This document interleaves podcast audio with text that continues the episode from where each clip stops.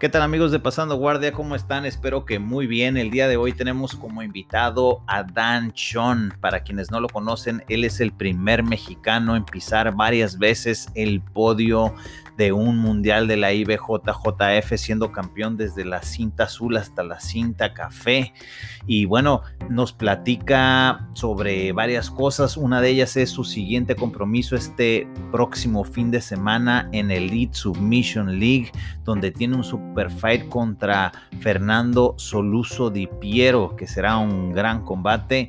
Y también nos platica sobre su preparación, que es muy interesante con la ayuda del triatlón y las carreras de Iron Man que ha estado haciendo, así como otros temas. Pero antes de pasar con él, queremos dar gracias a nuestros patrocinadores. Uno de ellos es Seminarios con doble S al final. Eh, Seminarios es una plataforma que va a revolucionar la forma en que aprendemos en nuestro idioma. No importa dónde estés, si te encuentras en un lugar donde simplemente no hay escuelas de Jiu-Jitsu o es complicado por el asunto de la pandemia, no quiere decir que no puedas avanzar. En seminarios.com vas a poder encontrar a los mejores maestros y competidores en nuestro idioma que te van a explicar diferentes temas. Vas a poder adquirir su seminario y verlo todas las veces que necesites verlo para perfeccionar estas técnicas. Así que ponte vivo y síguelos en redes sociales que ya casi lanzan su plataforma. También queremos dar gracias a Bodega BJJ, la tienda de mayor confianza en México para que pidas tus guis, tus rash guards, tape para dedos, lo que sea que necesites. También van a estar presentes en el ESL, así como nuestro siguiente patrocinador, Presión y Diamantes. Checa su página, cosas súper frescas y de muy buena calidad. Entra a presionydiamantes.com con envíos a, a México y a Estados Unidos también a nuestro siguiente patrocinador, hybridcoach.club, si necesitas llevar, eh, ya sea desde una rehabilitación de alguna dolencia o quieres llevar tu cardio a un siguiente nivel, tu fuerza, tu explosividad, mándales mensaje, pueden hacer algo preparado exclusivamente para ti, para que lo puedas hacer en el parque, en tu casa o en tu academia. Y por último, a Element Checa LMNT, son unos electrolitos que vienen en un polvito fácil de transportar, se lo pones a 16 onzas de agua y te da los beneficios de 4 Gatorade sin el azúcar, sin terminar empanzado, muy rico, saladito, para que no te den esos calambres entre entrenamientos y para que puedas tener energía para seguir adelante. Búscalos Drink LMNT y bueno, vamos con nuestro episodio.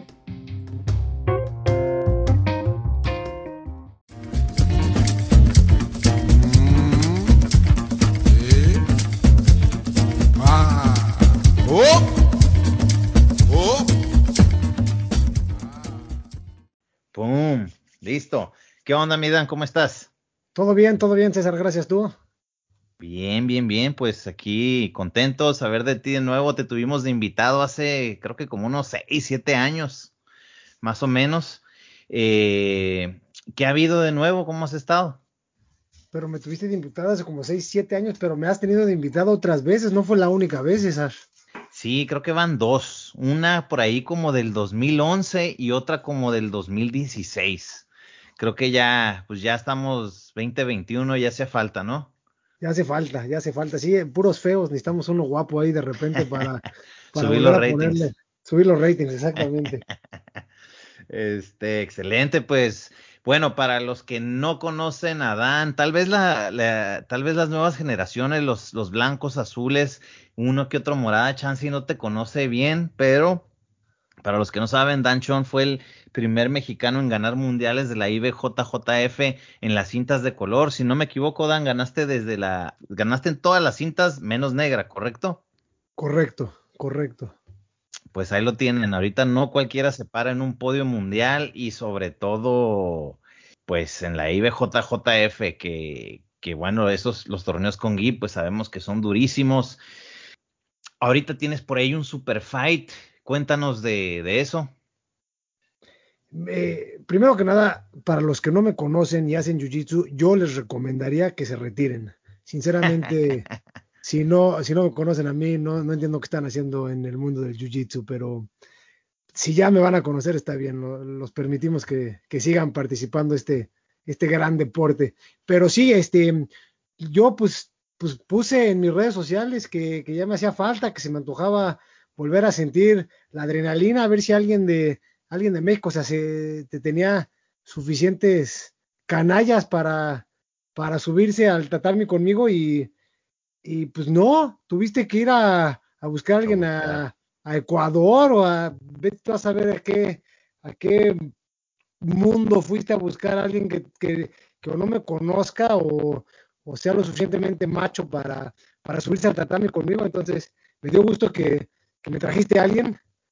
Infelizmente, está feo, pero pues ya no, no, no se puede pedir mucho, mínimo ya hay alguien con gusto de, de enseñarle a él que pues los guapos, como en las películas dice, los guapos siempre ganamos.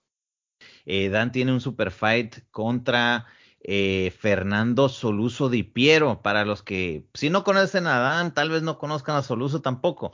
Entonces, eh, Soluso es una persona también vieja escuela, él fue compañero de entrenamiento, el, main partner por ahí de Marcelo García en los tiempos de Sao Paulo. Entonces él fue de los que no se separó de, de Alliance, se quedó. Y pues bueno, también tiene podios impresionantes como Mundiales Nogi, tiene podios panamericanos y podios también en Mundial. Entonces, en la edad andan más o menos por ahí, en el peso también. Así que eh, cuando lo platiqué con Johnny Tama, dijo, no hombre, qué, qué, qué buena lucha va a ser esta. Eh, de pura casualidad, pues él es su alumno y ahora es tu compañero de entrenamiento, ¿no? Sí, sí, estoy entrenando aquí en Alliance con, con Johnny y este Johnny Tama es uno de mis este, compañeros de entrenamiento y un fenómeno del, del, deporte, la verdad es que impresionante las cosas que, que consigue hacer Johnny Tama en, en Jiu-Jitsu y pues padre de poder entrenar con él y compartir el tatami con él pues muchas veces, muchos días de la semana. Excelente. Eh, cuéntanos un poco, la última vez que te vimos fue cuando eh, tuviste un super fight con Jonathan Gracie, que por cierto fue una lucha muy interesante, fue una lucha cerrada, al final te ganó él, pero pues ahora sí que fuiste con un jovencito, pues, o sea, un fenómeno del Jiu-Jitsu nueva escuela y no es que te diga viejo, pero pues tú ya eres considerado de otra generación, ¿no? Sí, no, la verdad es que yo, yo, yo pensé que, que sí podía todavía mantenerme ahí con, con Jonatas y, enseñarle que, que, pues más sabe, más sabe el diablo por viejo que por diablo, pero, pero no, a final de cuentas estaba un paso adelante de mí en, en toda la lucha y, y por más de que la gente por fuera siente que, estuvo reñida la pelea. Yo como atleta, estando allá adentro, sentí que, que, que Jonathan estaba dos pasos adelante de mí todo el tiempo, todo lo que yo iba a hacer, él ya sabía que yo lo iba a hacer y, y se nota que está entrenando él con, con, los mejores del deporte ahorita porque todo lo que yo traté de hacer me lo paró y, y me atacó y me atacó y me atacó y me defendí por, porque, porque pues eran 10 minutos nada más, creo, o 20 minutos, si mal no recuerdo, pero, pero yo creo que si hubiera sido el primero a someter, no tenía chance yo. Entonces, hay que, hay que aceptar cuando, cuando te enfrentas con alguien que es mejor que tú. Y ese día, y yo creo que ese día y cualquier día desde ahí para adelante, Jonathan Gracie está, está arriba de mí. Entonces, estuvo, estuvo interesante este, sentir que ya no, ya no puedo este, competir con los mejores y darme cuenta que, que sí, que, que, por más de que yo quiero y por más de que yo siento que todavía puedo, hay veces que, que los chavillos llegan y pues te dicen que no. Y, lo sentí, lo sentí ese día con Jonatas. Pues creo que es algo que irremediablemente, pues creo que somos del mismo año. El otro día que estaba viendo, este, que eres del 3 de febrero, yo soy del 13, entonces somos del mismo año. Eh, la verdad es de que sí cambian muchas cosas, ¿no? Me imagino que también a la hora de las lesiones, eh, pues ya no te recuperas igual como cuando tenías 20, ¿no? 25, que le dabas cuatro días y vámonos. Y ahora eso, esa misma lesión en vez de cuatro días, al menos a mí, me dura, no sé, una semana, o, o sea, lo doble a veces.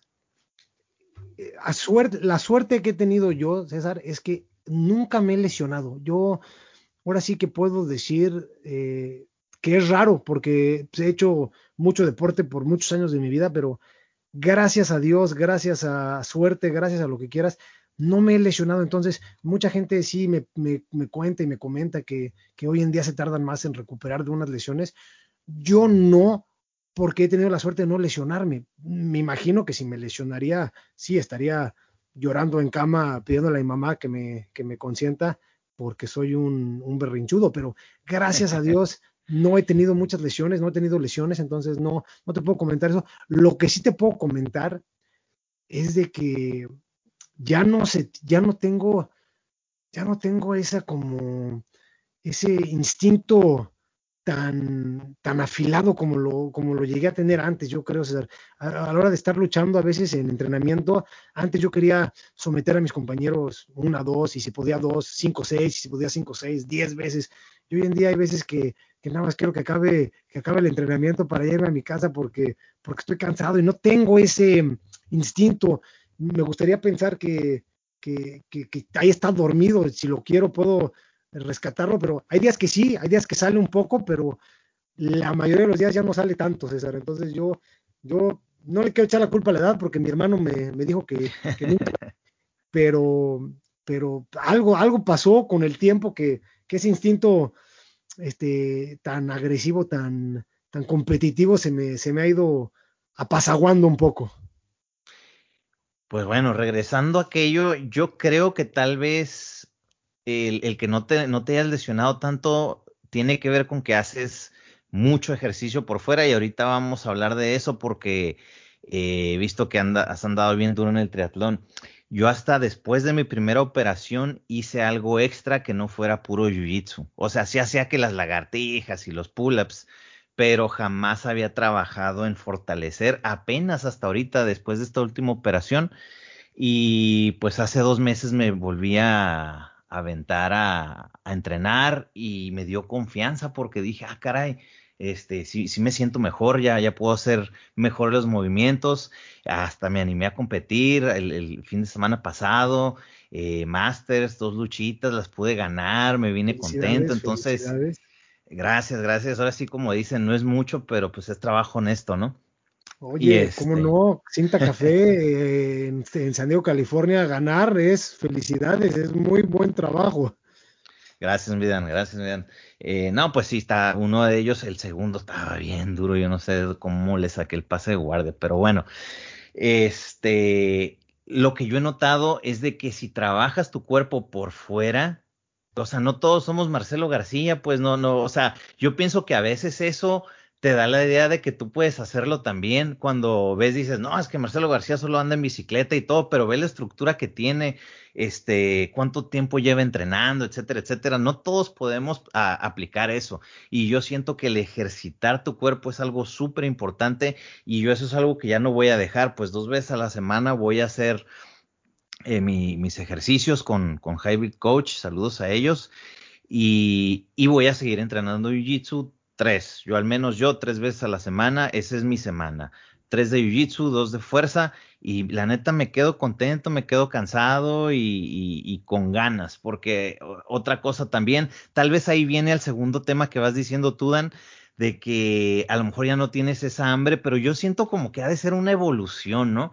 O sea, no sé, o sea, yo la neta, eh, cuando era cinta blanca, cinta azul, puedo decir que era más, ¿cómo te diré? Más, más douchebag, si, si lo pudiera poner en una palabra, pues, o sea, era de que sí, sea como sea, le voy a ganar a este, este otro que es de cintas, una cinta más arriba o lo que sea, y, y le daba bien más duro. Ahorita ya no le doy tan duro, pero no sé, no sé a qué atribuírselo, pero yo creo que está bien, Dan, en esta vez, esta vez vas con, con, alguien que tiene mucha historia, alguien que tiene muchos logros en su juventud, al igual que tú, y, no estoy diciendo que de nuevo que estás este, grande, pero...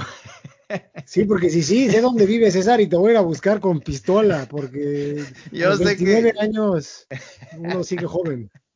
Sí, sí, sí, claro, ya, ya vas a entrar a Master 1. Pero está bien chida, a mí se me hizo súper bien esta, esta lucha. Yo te he visto haciendo triatlón y digo, wow, mis respetos para, el, para Dan. Cuéntanos, para los que no saben, de qué se trata el triatlón. Te voy a contar mi historia, César. Yo estaba entrenando durísimo Jiu-Jitsu en el 2015, cuando estaba yo estaba yo todavía muy bien en 2015 y me sentía imparable. En una de esas fiestas con unos amigos, un cuate que pues, la verdad es que no dabas muchas tortillas por él, me dijo, oye, pues este, un amigo mío acaba de hacer un Ironman y es el deporte, es el evento más duro deportivamente hablando. Yo dije, cuernos. Si tú has hecho seis, seis minutos de lucha, es más duro que cualquier Ironman, cualquier deporte, cualquier lo que sea. Yo le digo, yo he hecho muchos deportes y, no hay nada más duro que seis minutos de lucha olímpica. Y, este, y él me dice, no, de verdad, el Ironman, porque son este, tres deportes muy diferentes y tarda mucho tiempo y son muchos kilómetros y es duro mental, lo que quieras. Le dije, voy a meter a uno de estos Ironmans y vas a ver que lo voy a hacer sin problema. En el 2015 me metí al Ironman de Cabo pensando que el agua de Cabo iba a estar caliente, entonces a mí no me gusta el agua fría, entonces que pues, por eso, por eso escogí el de, el de Cabo San Lucas. Mugre calor que hacía en Cabo San Lucas, lo acabé, César, pero lo acabé sin entrenar, o sea, yo no tenía una bicicleta de triatlón, yo no corría mucho, yo no, definitivamente no sabía nadar, tanto que las veces que el tiempo que estaba nadando ahí en el mar de Cabo, los, los eh, salva, salvavidas que estaban ahí me preguntaban si yo estaba bien, porque creo que nunca habían visto nadar tan feo. Eh, pero pues lo acabé, ¿no? O sea, fueron cuatro kilómetros nadando en el mar, este, 180 kilómetros andando en bicicleta en las subidas y el calor de Cabo San Lucas, y luego un maratón, 42 kilómetros corriendo. Eh, tienes 17 horas para acabarlo, si no lo acabas en esas 17 horas, este, no te consideran un Ironman. Yo oficialmente, oficialmente estoy muy orgulloso de decir que quedé en último lugar. O sea, yo crucé la meta a los 16 horas con 58 minutos. Este, eh, las personas que estaban atrás de mí las eliminaron o se, eliminaron solas porque ya no iban, a, no iban a llegar. Yo fui el último en cruzar la meta y después de cruzarla estaba tan deshidratado porque pues, yo no sabía cómo era el deporte del triatlón, entonces no tomé pastillas de sal, no, no me supe hidratar con, con los líquidos necesarios y, me acabé deshidratado. Obviamente yo tomaba agua, pero el agua se me iba solamente al estómago y no al cuerpo, porque si no tienes sal y potasio, tu cuerpo no puede absorber el agua. Entonces yo tenía una panza así gorda, parecía chelero, pero, pero estaba deshidratado. Entonces después de cruzar la meta, me, pusieron la medalla y me desguancé, me desmayé. Eh, me llevaron al hospital en ambulancia, cosa que, que, a la fecha no recuerdo. Me pusieron este, líquidos, sueros. Porque, sueros, porque acabé, estaba mal y ya, este, después de acabar ese, ese Man dije, ah, pues sí tiene algo de chiste esto y yo creo que sí estaría mejor si, si lo empezamos a entrenar. Entonces me gustó, me gustó el, eh, la batalla mental que tienes que hacer contigo mismo a lo largo de, de las distancias tan largas. Eh, muchas veces en la lucha, cuando estás luchando, es tan corto el momento que, ni, piensas, tu cuerpo, tu cuerpo reacciona solo, tu cuerpo se mueve solo. Y eso está padrísimo, eso tiene una, una, una, cosa bien bonita porque literalmente es tu cuerpo sobreviviendo, ¿no? Una, un ataque, tu cuerpo no sabe que está haciendo un deporte, y como dicen, y, tu, cuerpo está defendiéndose con toda la energía posible para, para aguantar este ataque que, que, está, que está sintiendo. Pero en un Ironman, en unas distancias tan largas de un triatlón, tu cuerpo todo el tiempo te está diciendo, ¿qué demonios estás haciendo? Ya para, no, no hay necesidad de por la cual estar corriendo 42 kilómetros después de andar, en bici 8 horas. Eh, pero me gusta, me gusta esa batalla, me gusta poderle ganar a mi, a mi mente día tras día y, yo hoy en día ya con mi mujer estamos entrenando juntos, entonces está padre, vamos en la bici juntos, vamos platicando y, y hacemos aventuras padres, ¿no? O sea, de irnos de, San Diego, California a Los Ángeles, que son casi 300 kilómetros, 300 kilómetros en bicicleta en un día, este, nada más para hacerlo, correr un ultramaratón que fueron 50 kilómetros en un día, eh, diferentes actividades así muy locas para, para ver hasta dónde puede llegar tu mente, porque el cuerpo puede llegar lejísimos, es la mente la que generalmente nos para. Entonces, estos eventos de, estos deportes de largo, de largo aguante me, me gusta porque siento que, que, le estoy ganando cada minuto a mi mente que quiere parar. Y este, y a, y a la vez, obviamente, me ayuda con el jiu-jitsu porque me da ese gas, me da, me da esas ganas de de repente decir, no, hoy no quiero ir a correr cuatro horas, hoy quiero ir al tatami y, y, morirme en 25 minutos. no, la neta está muy cabrón porque yo me aventé una que me, que me, las madres estas espartan, que no es nada, pues es un chiste a comparación de lo que tú estás diciendo. Eh, yo para la, no sé si terminé como en cuatro horas o cinco, no, me acuerdo cuál era, pero yo ya estaba de que, qué jalada, a qué vine, ya me está doliendo aquí, ya me está doliendo allá, ni siquiera ni voy a poder ir por unas chelas a gusto en la noche, para como vengo, etcétera, etcétera. Pero pues mínimo iba cotorreando con mis amigos pues, y veníamos agarrando cura, que si se quedó atrás aquel güey, que si este no pudo hacer tal obstáculo. Al, final de, de, cuentas sí agarrabas cura. Pero ahora imaginar de que son tanto tiempo, por ejemplo, o sea, en el mar, mínimo en, en, en corriendo y en la bicicleta tienes cierto control pero en el mar está más cabrón. O sea, ahí, eh, yo por eso no lo intentaría así como tú de buenas a primeras, porque yo digo, no, ni madre, le puedo intentar dar todo lo que pueda la bici, todo lo que pueda correr, pero no, eh, el mar es otra cosa. ¿Cómo, cómo le hiciste aquella vez, esa primera vez, lidiando con el mar y qué pensabas, o sea, qué, qué decías tú, pues ni modo que me dejen morir estos güeyes que los salvavidas o qué pensabas. El, el, el, mar es lo más divertido y lo más loco de todo. Cuando, cuando estás formando para empezar el Ironman, te dicen, no sean tontos. La gente que nada más lento póngase atrás con, los, con el grupo de la gente que nada más lento y la gente que nada más rápido póngase adelante para que no se estorben en el agua. Obviamente yo me lo pasé por los chilaquiles y dije, yo no nado rápido y no quiero que se me acabe el tiempo, entonces me voy a poner hasta el mero frente y como estoy grande y tengo orejas de coliflor, que alguien me diga... No cualquier güey me va a decir, quítate. Eso, entonces me puse, me puse al mero frente, estaba yo, mi, mi zunguita lista para meterme al agua, yo dije, yo me voy a meter primero y quítense todos. Suena, suena el balazo de, de, de, de la pistola y me meto a correr al agua. No te miento, César. Llevaba yo, después de echarte el clavado de la primera ola, llevaba yo abajo del agua dos segundos, me empezaron a patear, jalar, pegar. Yo creo que miles y miles de hombres que, que, obviamente sabían nadar mucho más rápido que yo y, y, pues no pueden ver quién está enfrente o abajo o al lado de ellos. Entonces te patean, te pegan, te jalan los gogles, te casi, casi que yo casi muerdo a alguien, ¿no? Pero los demás a mí no me mordieron, pero ese sentimiento de estar en, lo, lo, lo describen como una lavadora, como una lavadora porque, perdón, como una lavadora porque de repente tienes tantas personas enfrente, encima y por todas partes porque estás en tres dimensiones y no sabes ni con quién enojarte porque ya se fueron. Y como claro. me puse hasta el principio y los que nadan rápido, nadan mucho más rápido que yo, me pasaba creo que la mitad de, de los 2.000 participantes que, se habían metido al Ironman por encima y a su vez me daban mi buena patada por, por de estar ahí al frente con ellos.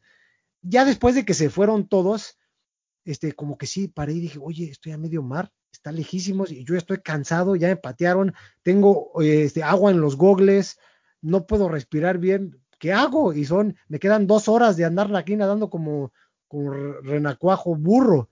Entonces, gracias a Dios no sabía a lo que me estaba metiendo y por eso lo hice, porque si hubiera sabido, lo hubiera pensado tres veces. Y ya hoy, hoy en día, ya los muchos otros este, Ironmans que he hecho con mi mujer y, y solo, ya sé un poco más y me pongo atrás y me hago a un ladito y, y si de repente todavía toca una patada o dos patadas, pero ya no es este, no es la, la lavadora que me metí ese primer día. Pero sí, este, la mayoría de la gente que no termina el Ironman es porque en el agua les da ataque de pánico uh -huh. o, o, o, los lastiman. Pero yo siento que el, la ventaja de tener el jiu-jitsu en mi, en mi bolsa me ayuda mucho porque nosotros estamos acostumbrados a sentir que no podemos respirar. Nosotros estamos acostumbrados a tener un monstruo de 200 libras encima de nosotros aplastándonos los pulmones. Entonces, cuando mucha gente siente ese primer pánico, tiran la toalla. Y nosotros llevamos tantos años este, poniéndonos en situaciones incómodas, donde no podemos respirar bien, donde no estamos cómodos, donde nos duele una pierna, un brazo, un algo, que, pues nos, tranquilizamos y aprendemos a seguir ahora sí que meditándonos a través de, esa situación incómoda. Entonces, creo yo que gracias a todos los años de Jiu-Jitsu que, he tenido, cuando empecé a sentir ese, ese pánico de incomodidad, la pude librar mejor que muchos. Sí, lo que dices del, del, pánico es súper importante y, y, bueno, ya, ya como lo pones, puede ser que todos estos años de Jiu-Jitsu hicieron que lograras esto, porque yo estoy seguro que, no sé, o sea, debe ser no mucha la gente que se avienta a un Ironman sin entrenarlo previamente por, por mucho tiempo. Entonces, este, pues te felicito, Dan. y la neta, yo creo que por ser así de aventado tienes todas estas historias y eso es algo que se debe de admirar. Y actualmente, ¿cuánto tiempo hace? Si esa vez hiciste menos de 17 horas, eh, ¿cuál ha sido tu mejor tiempo? Ahorita yo espero llegar abajo de 13 horas. O sea, obviamente los, los, campeones creo que lo hacen en 6 horas. O, no, no, estoy, no estoy creo que ni en la, primera mitad. O sea, si divides el grupo entre la mitad de los rápidos y los lentos, yo sigo en la parte de los lentos. Pero para mí, que, que soy una persona no muy elegante o coordinada a la hora de correr, andar en bici y mucho menos nadar, el hecho de que lo no, y la verdad es que no lo he terminado abajo de las 13 horas, todavía sigo arriba de las 13 horas. Pero este que voy a hacer en, en Florida el 9 de noviembre, este, mi meta es estar abajo de las 13 horas. Excelente, no, no, no, pues o sea, de cualquier manera, o sea, las, yo sí sabía o había escuchado que hacer un Ironman era como que lo más duro que hay allá afuera. Y pues el hecho de que andes a la mitad con todas esas personas que viajan de, alrededor del mundo, porque es como dijéramos, es como un mundial, ¿no? Porque la gente viaja desde muy lejos precisamente para hacerlo, ¿no? Sea donde sea que vaya a ser el evento. Sí, sí, el mundial sigue siendo el de Kona. Una vez al año, si calificas, te invitan a, hacer el Ironman en Kona, que es el, mundial donde van los. O es como el ADCC. Ah, a lo mejor sí, porque tienes que calificar el CONAS como el ADCC, pero los, los otros este, Ironmans tienen, cada uno tiene su chiste, pero sí, la mayoría de la gente viajan, es un, es un evento donde no sacas suficientes locos de una, de, un, de una ciudad o un pueblo para llenar de participantes de esto. Entonces sí, la mayoría son extranjeros, son de diferentes partes del mundo y y es padre, ¿no? Porque llegas a conocer y convivir con gente muy padre. Oye, Dan, y si en el jiu-jitsu, digamos, pues es bien sabido que los gabachos y los brasileños dominan en, esto, en este deporte, ¿quiénes son los que dominan? De lo que yo tengo entendido, no, no estoy tan metido para saber así, pero de lo que yo tengo entendido, Australia, Inglaterra y Estados Unidos son los más fuertes de, de los Ironmans y los triatlones. Ok, no, pues definitivamente debe ser la cultura porque pues tienen diferentes eh, climas los tres lugares, entonces sí debe de ser la cultura, ¿no? De que allá se, o sea, mucha gente sí lo practica. ¿Con qué te distraes? O sea, como dices tú, a la hora de luchar, pues estás sobreviviendo o estás atacando, o llámelo, lo, o sea, sea como sea, se termina el tiempo, descansas y dices, bueno, me aviento otra lucha, pero son, es tiempo corto. Ahora, ¿con qué te distraes? me imagino que especialmente al correr, porque de perdida la bicicleta es más divertida. La bicicleta es de que pues agarras una bajadita o si agarras una subida, pues te, te reta, pero cuando vas corriendo normal sobre, o sea, que, que, es, que es aburrido, que a lo mejor ya se te fue ya eh, lo, lo, visual ya lo viste las estrellas o ya viste el, desierto, o sea, donde, andes donde andes, ya, ya exploraste todo esto, ya, ya pasaste por todos esos detalles. ¿Con qué te distraes para seguir adelante? Cuando estoy entrenando necesito las distracciones y sí, obviamente te puedo platicar todas las, todos los minijuegos que voy haciendo en mi cabeza para distraerme. Pero a la hora del evento, cuando estoy en el Ironman y ya llevo seis, siete, ocho horas haciendo ejercicio, ya lo de la corrida, ya ni sé lo que estoy pensando, César. Yo nada más quiero poner un pie adelante del otro, adelante del otro y batallar contra mi cabeza que cada segundo me dice, ya lo hiciste, ya nadie te va a felicitar más por tener tres, cuatro, cinco, ya a nadie le importa si lo terminas. ¿Qué demonios haces aquí? Entonces, todo el tiempo estoy queriendo poner mi pie izquierdo delante del derecho y luego viceversa y luchando con las ideas de mi cabeza de que ya dije que lo iba a hacer, ya me lo dije a mí mismo que lo iba a hacer y la fuerza de voluntad que aprendí desde chico con mis papás me dicen que si ya dije que voy a hacer algo, lo tengo que hacer porque es lo que tengo que hacer. Entonces, este, cuando sí, cuando estoy entrenando, me divierto, hago juegos. Que, es que, que es, me imagino que igual iba escuchando música o algo así, un audiolibro, yo qué sé. Sí, pero a la hora de la carrera es ilegal escuchar música o podcast. Ah, o sea, no te dejan escuchar nada porque lo consideran un estímulo. Entonces tú tienes que estar en tu propia cabeza. Sí, claro, pues es parte del juego. Así es. Excelente. Pero sí, cuando, estoy entrenando, sí, escucho, escucho un podcast ahí de Pasando Guardia muy bueno. Eso. De repente casos ahí a, a entretenerme, pero diferentes cosas. Excelente, Dan. Y bueno, cuéntanos sobre la preparación, regresando al Jiu-Jitsu, eh, ¿cómo ha sido para ti desde que aceptaste el Super Fight? Y no sé, ¿tienes alguna estrategia o, qué sabes de tu oponente?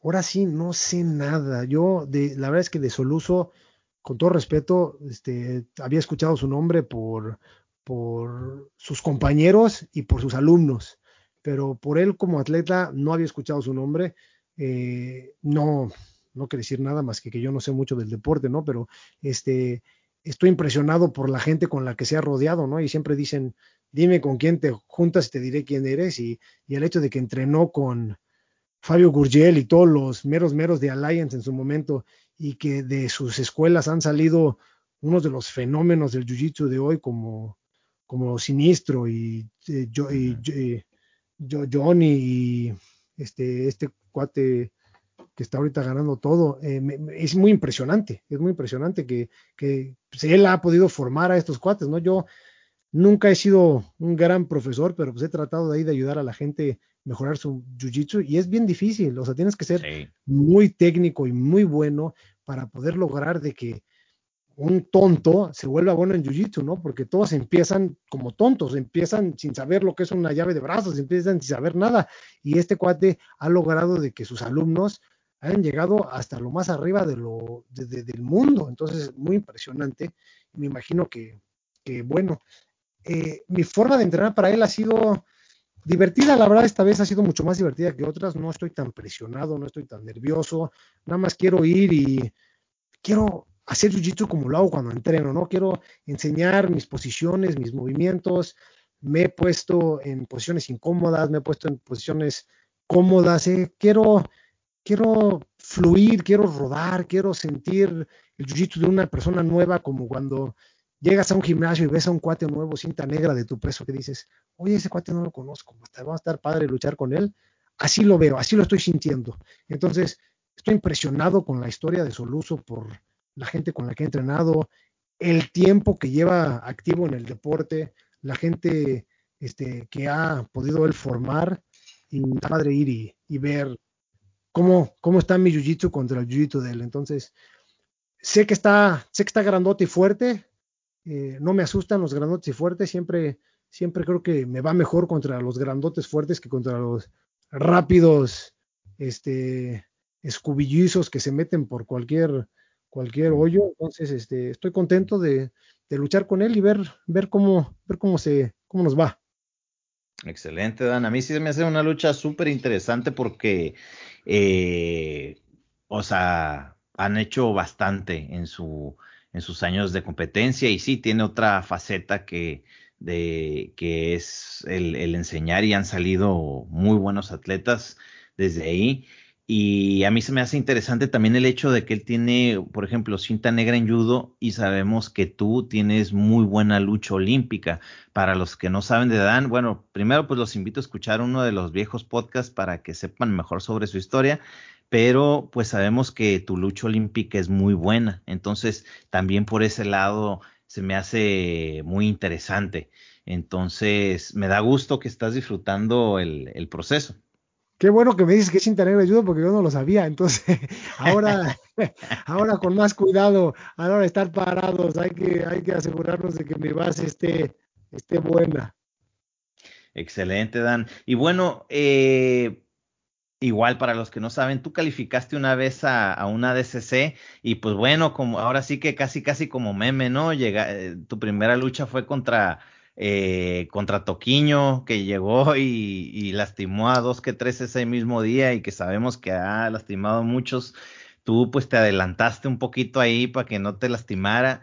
Eh, ¿Cómo has visto la evolución del, del grappling? Que ahorita pues ya es, pues se puede decir que aunque sea económicamente por show y todo, ya es más grande que el Jiu-Jitsu con Gi. ¿Cómo, ¿Cómo has visto todo este proceso? Te voy a platicar nada más, no nada más este, me, me adelanté en el ADCC a, a, tapear con Toquiño.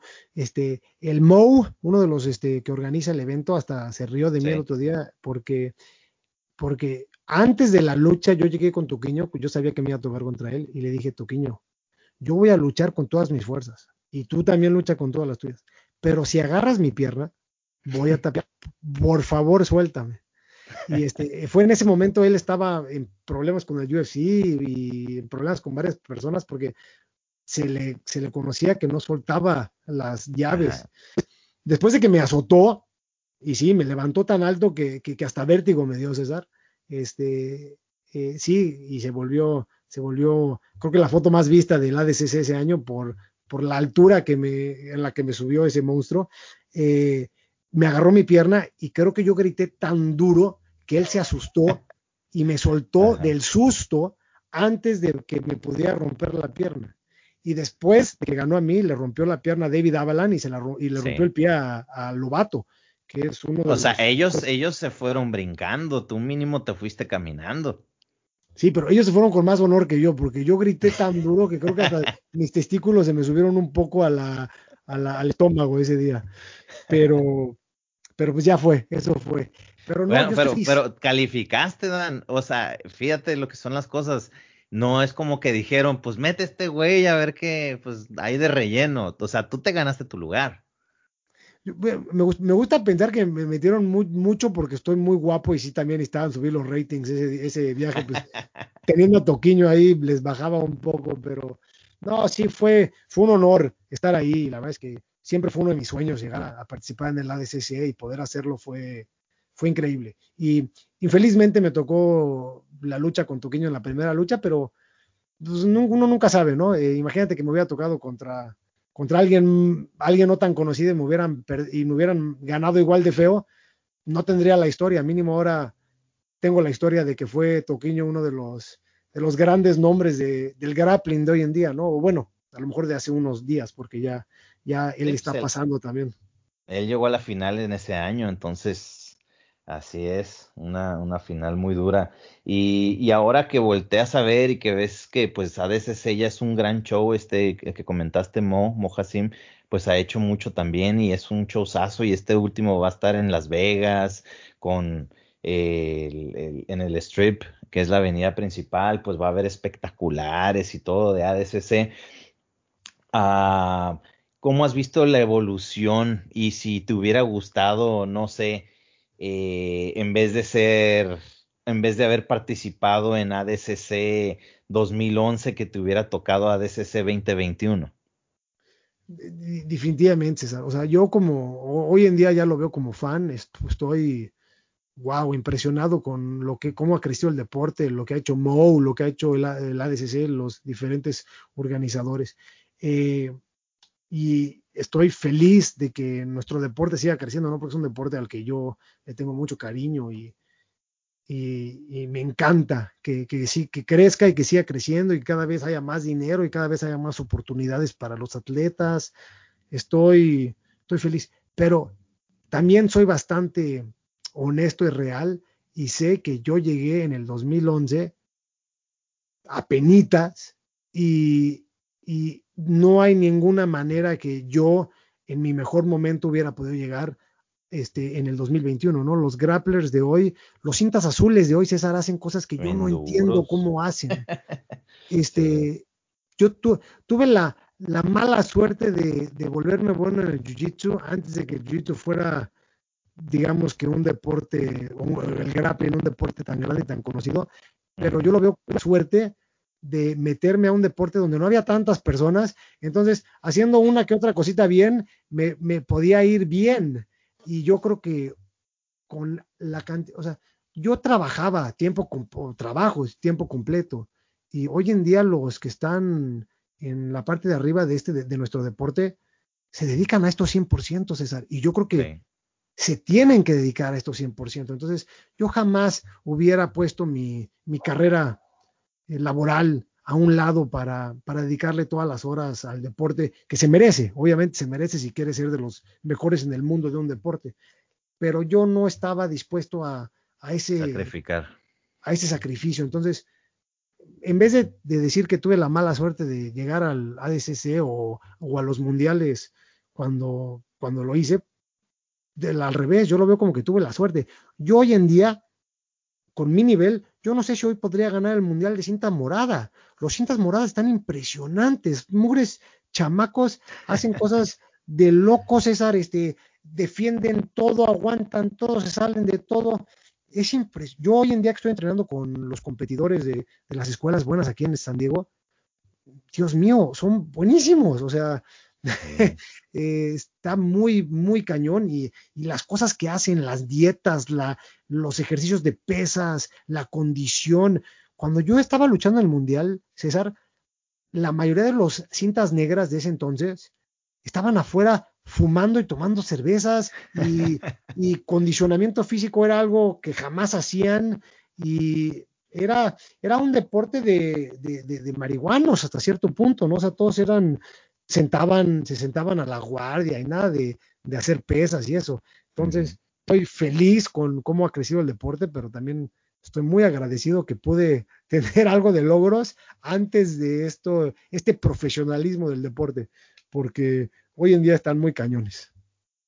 No, sí, sin duda eh, es, ya es profesional y pues hay gente que, que sí está viviendo de eso, que todavía es difícil, ¿no? Porque Ah, obviamente sí puede ser un morada muy bueno y todo, pero tal vez no te va a dar como para que mantengas a una familia, menos de que tengas tu escuelita o, o algo así. O sea, siguen siendo relativamente pocos los que hacen mucho dinero y también hay un, un grupo pequeño los que hacen eh, digamos, cantidades decentes como para, no sé, comprarse su, sus dos autos, el, de la persona y el de su esposa, y no sé, su renta, su casa, tú sabes a lo que me refiero. Todo indica a que va a seguir creciendo porque quieras o no, pues va de la mano de UFC. O sea, desde, desde lo que hizo Royce Gracie hasta la fecha, el, el jiu-jitsu es parte muy importante. Entonces yo siento que va a seguir creciendo y más ahora, por ejemplo, en México con el efecto de Brandon Moreno. O sea, cuando lo, investigan, dicen, no, pues es que este niño empezó entrenando Jiu-Jitsu desde los 12 años. Eso ya hace que digan, órale, entonces tal vez este es el camino, voy a empezar con el Jiu-Jitsu. Y muchos ahí se van a quedar porque tú sabes que no, no, no cualquier loco le encantan los trancazos, ¿no? Así, así, así empezamos la mayoría, ¿no? Eh, decíamos que queríamos hacer peleas, nos pegaron una vez en la cara y dijimos, bueno, mejor hacemos jiu-jitsu. Las luchitas, sí. Así es, mi Dan. Eh, no, pues, o sea, de cualquier manera, creo que lo que hiciste fue abrir paso, porque sabiendo que uno ya lo hizo, tú sabes cómo es eso mentalmente, ¿no? O sea, que dices, ok, ya lo hizo uno, sí, y lo hizo alguien de mi país también, sí, ah, ok, entonces yo creo que sí lo puedo hacer también. Y eso abrió a que nuevos atletas en la actualidad que pues vayan y también se paran en los podios. Eh, quién sabe cuándo nos vaya a tocar, ahora sí que en, en adultos, cinta negra y BJJF un campeón, no sé en cuántos años vaya a ser, pero, pero yo creo que no estamos lejos. Pues ahí está el hermano de Ferdi, está luchando impresionante y lo que ha hecho está, está muy cañón. O sea, yo estoy feliz de, no nada más este, el MMA, ¿no? O sea, lo que hizo Brandon, mis respetos, aparte de que es un tipazo y no le podría haber pasado a una mejor persona, este, eh, lo que están haciendo también los competidores de Jiu-Jitsu, o sea, chavitos que yo me acuerdo eran niños, ¿no? Cuando, cuando yo estaba luchando más, hoy en día están luchando increíble y ganándole a, brasileños y americanos y poniendo el nombre de México en lo alto, alto. Y estoy, estoy feliz y sí, sinceramente creo que va a seguir creciendo porque yo le tengo mucho, mucho, que le creo mucho a la raza nuestra, lo de los mexicanos. Siento que nos gusta la lucha, nos gusta pelear, somos buenos en taekwondo, somos buenos en box, somos buenos en casi todos los deportes que se trata de, pues, ahora en MMA ve a Brandon,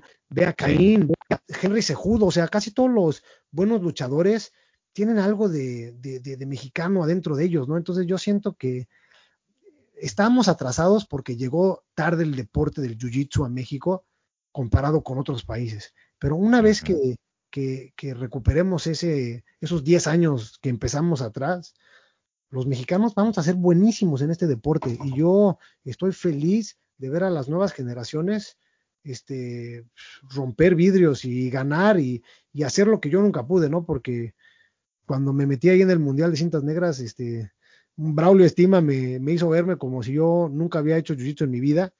Y, y pues ahí quedé pero, pero el día de mañana a lo mejor un chavito que hoy está entrenando en cinta azul, morada, café o ya negra, va a llegar al mundial y va a enseñar que no, los mexicanos sí podemos y, lo vamos a lograr y vamos a ser de los top. No porque somos mexicanos o no, porque no somos mexicanos, pero porque somos guerreros. Sí, sí, yo también pienso que tiene mucho que ver, pues, los orígenes que hay, ¿no? De, del guerrero azteca, el guerrero maya, mexica, o sea, todo, todo eso sí se... Eh, y yo pienso que también a veces la misma dificultad de la vida, ¿no? Que, eh, no sé, que dicen, no tengo mucho que perder.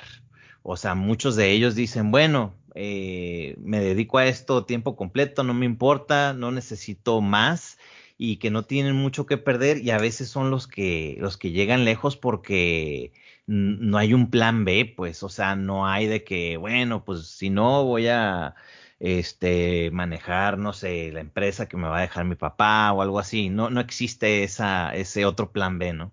Sí, sí, no muy de acuerdo, muy de acuerdo. Entre más arriesgan, más este más ganan y, muchos de estos chavitos están arriesgando mucho y, y algunos van a ganar grande. Entonces, este éxito a ellos y que y que siga y me encanta hacer aunque sea una una parte muy pequeña ahí al margen de, la historia del jiu en México, yo feliz porque siento que, va a traer cosas muy buenas, César.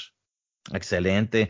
A ti, Dan, ya nos dijiste qué te gusta del, del, del jiu-jitsu y cómo se está desarrollando en México. Te o sea, conoces la, la, comunidad, te conocen. ¿Qué es algo que no te gusta de la comunidad o qué sientes que lo detiene ese progreso? me pones en una situación muy incómoda porque, porque no quiero, no quiero quedar mal con nadie, ¿no? Porque yo sinceramente siento que todos estamos haciendo lo que todos pensamos que es lo mejor, pero hay veces que lo que Juanito Pérez piensa que es lo mejor, yo pienso que está equivocado. Y lo más seguro es de que Juanito Pérez piensa que lo que yo pienso también está equivocado. Entonces, no quiere decir que porque yo pienso que él está equivocado, él está mal. Nada más yo lo veo diferente. Pero a mí me gustaría ver que en México seamos más abiertos. Yo siento que el Jiu-Jitsu eh, viene de una cultura muy celosa, como es la brasileña, donde no podías entrenar en otras escuelas. No, exactamente, si, si, dejabas a tu profesor eras un traidor, tenías que, que que te tenías que quedar con el cuate que, con el que empezaste y empezaste con él por la suerte del destino. Eh, y pues ya, ni modo, ya estabas atorado a él en, eh, esposas por el resto de tu vida.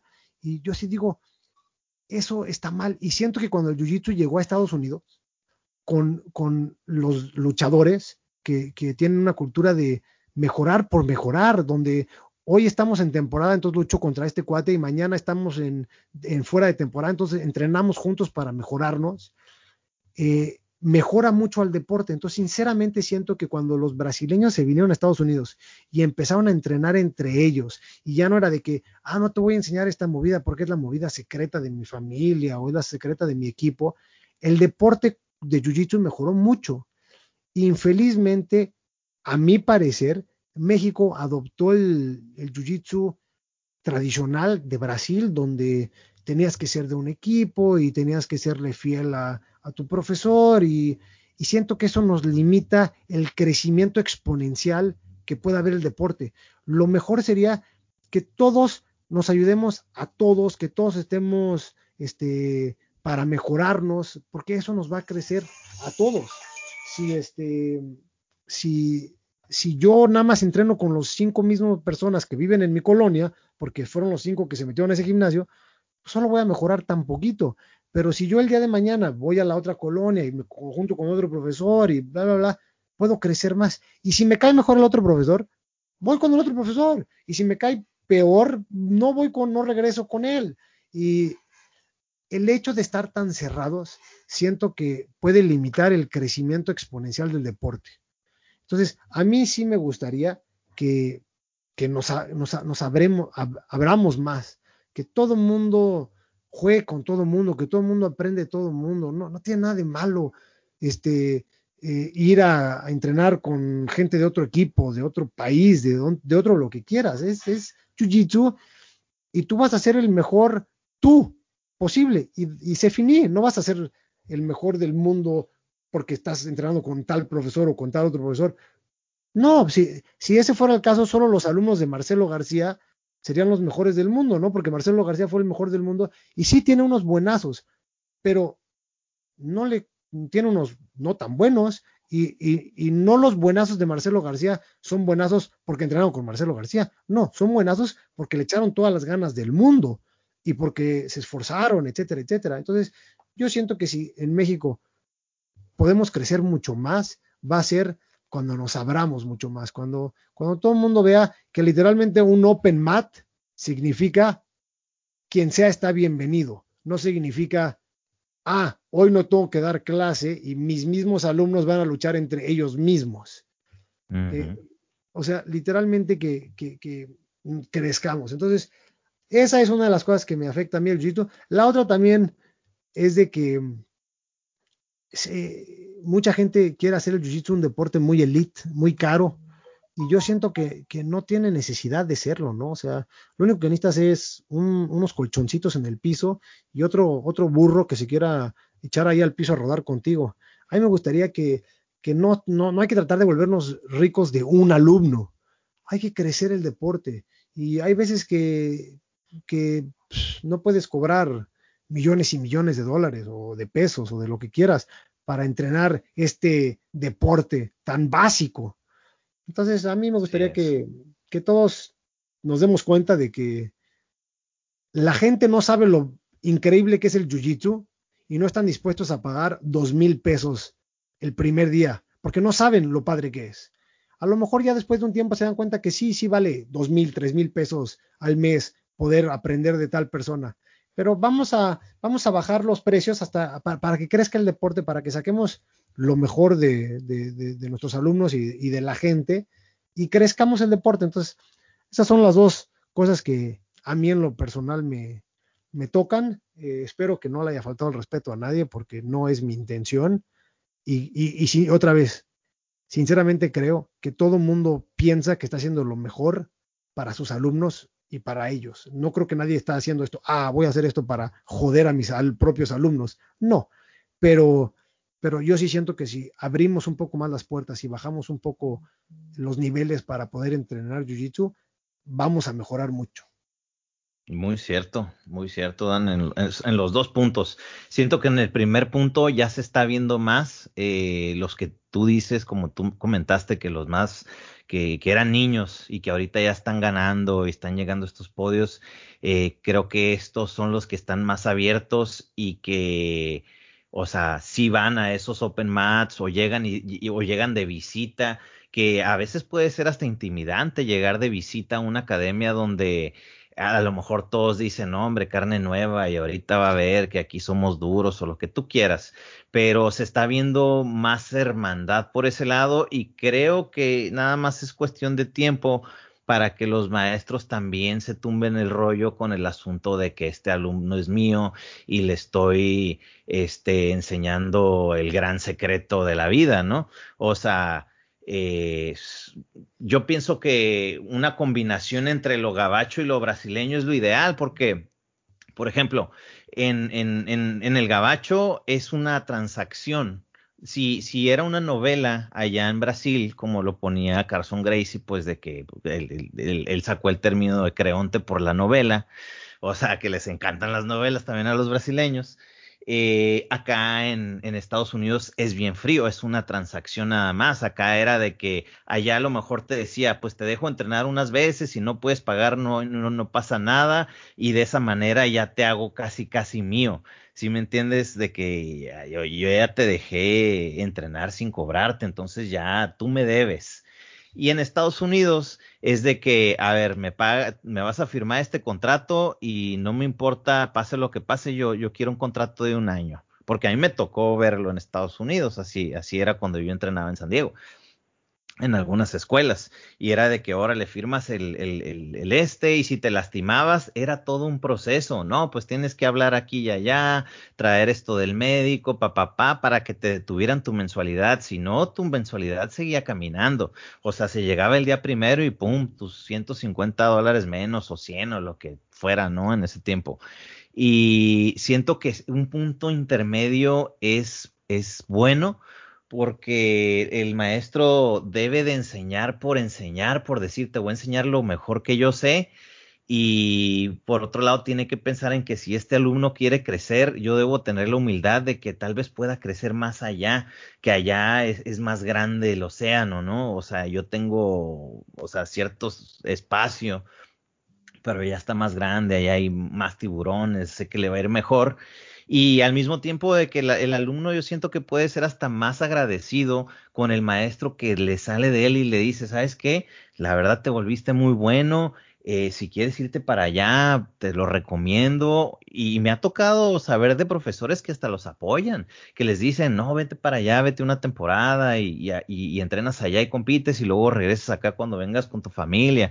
Entonces, eh, pues yo siento que va a ser cosa de, de evolución y y sí, eh, estoy muy de acuerdo con esos dos puntos que diste, Dan. en, el segundo, yo creo que es cuestión de tiempo nada más, porque pues yo siento que sí, el Jiu-Jitsu debe de ser para todos y, para nada debe de ser algo elitista, aunque sabemos que no es, no es económico y, y, pues simplemente el hecho de comprarte un gi no es fácil, pues, o sea, no es algo que cualquiera lo va a hacer de que me voy a gastar 2.500 pesos este, en, esto, ¿no? En el puro trajecito. Así es, así Y yo, sí le quiero dar crédito a, a, mi, a mi contrincante de, de, de, este fin de semana, ¿no? Este Soluso. Yo siento que sus alumnos han llegado de, la vez que no sé mucho de, de, Ecuador, pero siento que es mucho más chico que México y el hecho de que ha logrado tener tres, cuatro, cinco chavitos en lo más alto de lo alto, habla muy bien de su trabajo. Y lo que veo es de que los que están en lo alto de lo alto no están ahí metidos en su gimnasio. Salieron a, como dices tú, a una piscina mucho más grande, con tiburones más grandes, y por eso han logrado lo que han logrado. Entonces, hay que admirar eh, el trabajo que ha hecho Soluso con sus alumnos de, de que les dio unas buenas bases, les dio muy buen, y todos los que yo he hablado, alumnos de Soluso, siguen hablando maravillas de él y dicen que es gran profesor y que tiene muy buena técnica y que es buenísimo y que les enseñó todo y que le agradecen todo el jiu-jitsu a él, etcétera, etcétera. Entonces, pues hay que, hay que copiar a este gran maestro y, y, seguir, seguir sus pasos para que crezcan nuestros alumnos también. Excelente, muy bien, Dan. Pues bueno, este ya se nos fue la, la hora. Sabemos que tienes ahí varias cosas que, eh, hacer y nos diste por ahí el espacio para, para platicar. ¿Algún último mensaje que quisieras dar allá afuera a la gente que te escucha? Sí, este, quiero que quede bien claro que oficialmente ante notario todos me la pelan.